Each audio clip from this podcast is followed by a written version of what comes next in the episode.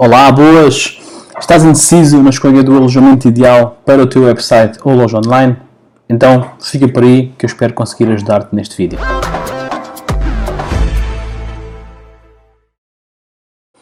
Ora bem, então relativamente aqui à escolha do alojamento ideal para o meu site ou para a minha loja online, ok? Às vezes os, os clientes que estão mais por dentro do, do mercado e estão por dentro da, da tecnologia questionam-nos muitas vezes uh, qual é que é a solução ideal para alojarem o, o seu site, ok? Tem aquela preocupação de, ok, devo colocar num servidor dedicado, um servidor de partilhado, uh, se devo uh, alojar em Portugal ou se faz mais sentido alojar no estrangeiro, uh, se faz sentido que o servidor seja gerido ou não gerido, no caso de ser gerido, se, se, devem optar por cPanel ou por Plesk, por exemplo, ok? Há aqui muitas variáveis, vamos com calma, ok? Vamos por, por partes. Um, começando aqui pela questão do alojamento ser dedicado ou ser partilhado. O partilhado, tal como a me indica, é partilhado com outros utilizadores, com outros clientes. Ou seja, nestes casos o que o data center faz é reserva um, na sua infraestrutura uma área com várias contas para os diversos clientes que partilham aquele mesmo alojamento. É a solução mais económica que há neste momento. Uh, é uma solução robusta que serve perfeitamente para uma, uma, um site institucional, uma página que não tenha assim grande um, necessidade de processamento por trás. Um, portanto, é a solução normalmente para arrancar com um site simples, ok? Um site que não tenha, um, esteja agora a ser lançado no, no mercado e que, e que vai começar a ser indexado e vai começar a ter tráfego, ok? Normalmente nós recomendamos sempre a pessoa a começar por aí, por uma solução partilhada, ok? Depois, claramente, caso, caso a, a, a, plataforma venha a evoluir, venha a ter mais acessos, venha a ter mais tráfego, caso trate de uma loja online, caso realmente comece a ter vendas e comece a aumentar o, o, o, as, as, suas visualizações, aí sim permite-se escalonar e permite-se de forma modular ir aumentando a capacidade do alojamento, ok? O que eu recomendo sempre é que um cliente, quando não sabe muito bem qual é que vai ser a aceitação do seu site uh, na internet, ok? Começar pela solução mais económica, ok? E garantir que realmente o data center onde toma essa, essa decisão de colocar o seu website permite uma fácil atualização um, progressiva conforme eu vá precisando de recursos, ok?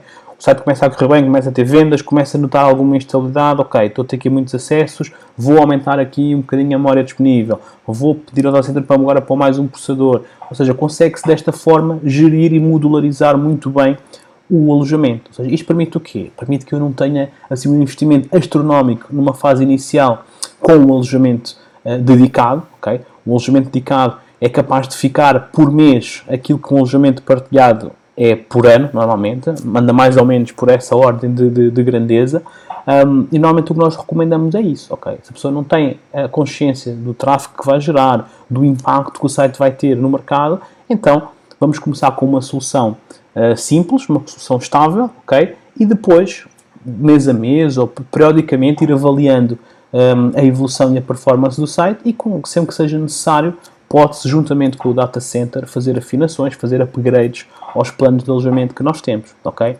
Esta é a nossa recomendação principal. Relativamente aqui à questão de ser, o, muitas vezes nos perguntam, ah, é melhor o Plesk ou é melhor o cPanel? Assim, é, acaba por ser irrelevante. Eu, pessoalmente, estou mais habituado a trabalhar com cPanel, gosto mais do, do, do cPanel. O Plesk também tem outras valências. É uma questão de gosto, ok? É uma questão de, de gosto uh, pessoal e, de, e, de, e, de, comodidade, ok?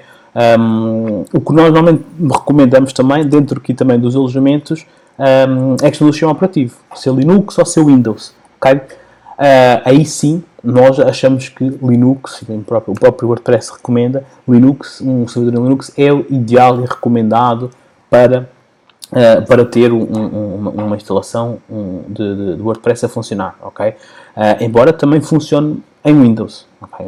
Nós aqui no, no, na nossa empresa temos, um, um, dos servidores tem, tem uma estrutura com Windows, onde nós fazemos aqui algum, alguns sites de teste, de desenvolvimento, tem Windows, está a funcionar com o Windows Server, o, o IIS, uh, corre, corre muito bem mas realmente preferirmos, a nível depois de estabilidade e performance, quando o site está em produção, Uh, claramente um, um, servidor Linux é, é, é, uma escolha acertada para este tipo de tecnologia. Trabalha com PHP MySQL essencialmente, uh, achamos que Linux é uma, é uma excelente mais-valia para, para ter a correr instâncias WordPress, ok?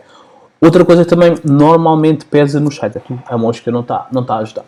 Outra coisa que realmente pesa aqui no, no, no site de WordPress, que, que não é preciso ter cuidado muitas vezes, são as traduções. São, ou seja, se nós temos um site multilingue, ok? Um, nós tipicamente trabalhamos muito com um plugin que é o WPML, que é um plugin robusto que permite, permite fazer uma gestão muito assertiva dos conteúdos multilíngua do, do website e então, nesse caso, é preciso ter algumas, alguns cuidados de afinação quando temos o site com duas, três, quatro N línguas.